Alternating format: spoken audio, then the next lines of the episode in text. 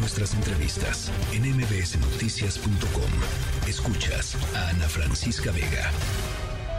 Luis Miguel González. Economía.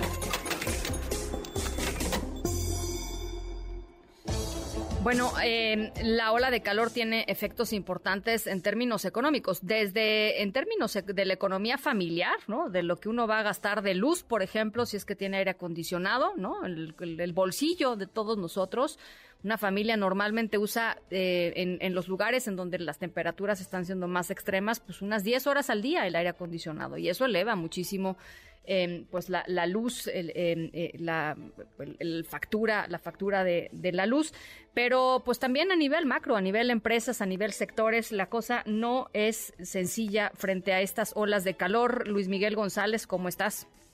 Encantado de estar contigo, acalorado, como todo el mundo. Ya ni me digas, ya, ya ni, y eso que ya no estás en, en Guadalajara, Luis Miguel. Que ahí está peor. Que ahí sí está. Todo, con todo cariño a mis paisanos, ahí se pone peor que acá. Ahí sí se pone mucho peor que acá. Pero bueno, eh, ya, ya te nos achilangaste un poco en eso, por lo menos. Eh, y, y, la cosa, de todas maneras, sí, sí, es de sufrir. Y los efectos, Luis Miguel, no son menores. No, y tengo la impresión que no solo a nosotros en las familias, en las empresas nos agarra por sorpresa la ola de calor, sino me atrevería a decir al propio sistema de estadística. Lo que tenemos es un rompecabezas de datos que nos hacen ver que el impacto económico es importante. Decías bien tú, el tema de consumo eléctrico, la Comisión Federal de Electricidad reconoce que ha crecido 5% el consumo eléctrico con la ola de calor. Obviamente estamos hablando de un promedio, eso quiere decir que hay familias que están gastando o consumiendo 10, 15% más electricidad. ¿Cuándo vamos a tener una idea de esto en lo familiar? Pues cuando llegue el próximo recibo de la luz.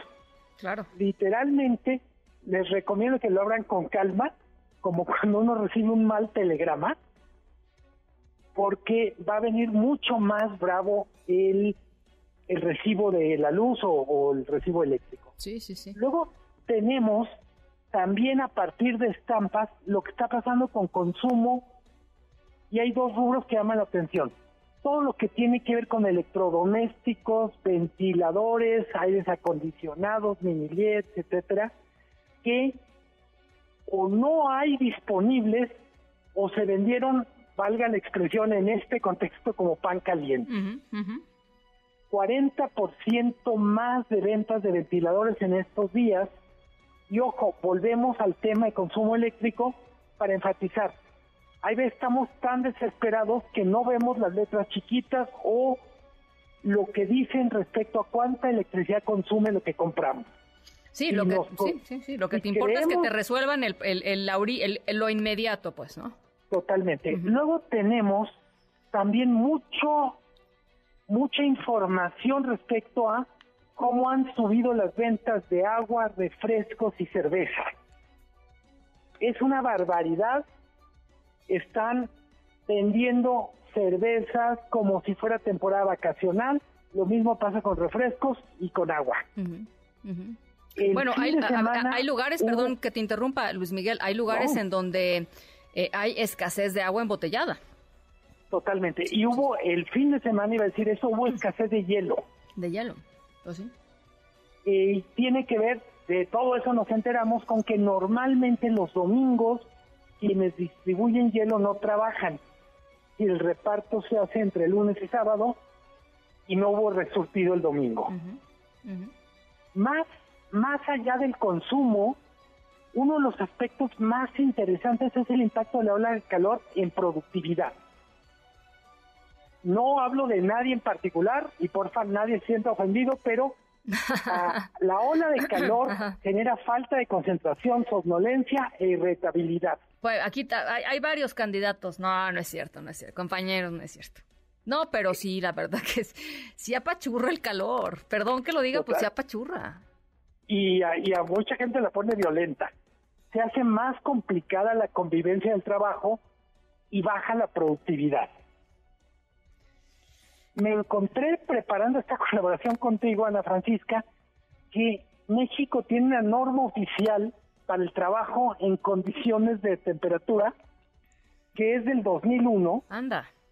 Y en teoría no se debería de trabajar, digamos, las ocho horas completas cuando la temperatura rebasa los 30 grados. Vámonos, chicos. Vámonos. creo que y tendría que ver un montón de cosas. Hay, hay diferencias respecto, por ejemplo, a si se trata de un trabajo considerado ligero, mediano o pesado. Evidentemente, los trabajos más complicados, eso lo establece, por ejemplo, la Organización Internacional del Trabajo, estarían, por ejemplo, en construcción y agricultura. Claro. Bueno, es que qué barbaridad, Luis Miguel. O sea, si así dentro de una oficina o no, o, en momentos de, que puedes acceder a una sombra o, no, imagínate los trabajadores agrícolas. Bueno. A ver, los soldadores en, una, en una obra de construcción. Tremendo.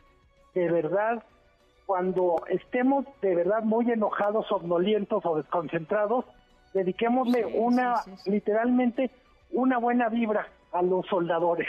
Bueno, y te voy a decir una cosa, Luis Miguel, fíjate, eh, ya fuera de broma, eh, estos costos incrementales que tienen que ver con, eh, pues con los cambios climáticos que está sufriendo el planeta no van a ser sino aumentar en los próximos años.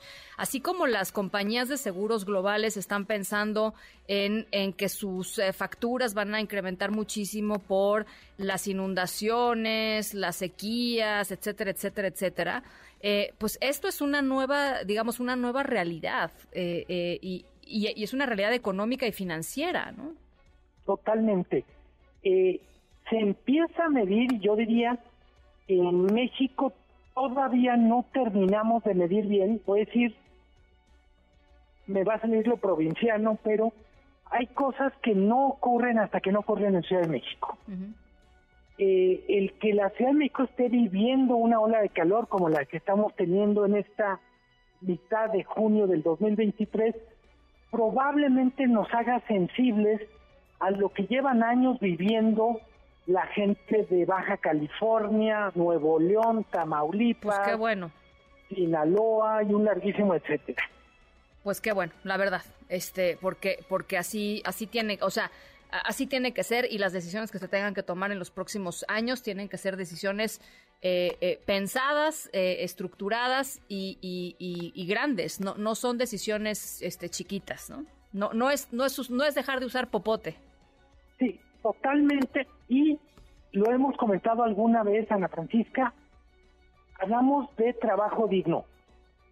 trabajo digno en situaciones de temperatura extrema, mucho calor o mucho frío, también nos lleva a revisar literalmente cuestiones como qué tan ventilado está en nuestro lugar de trabajo, si los códigos de vestir corresponden a la situación que se está viviendo.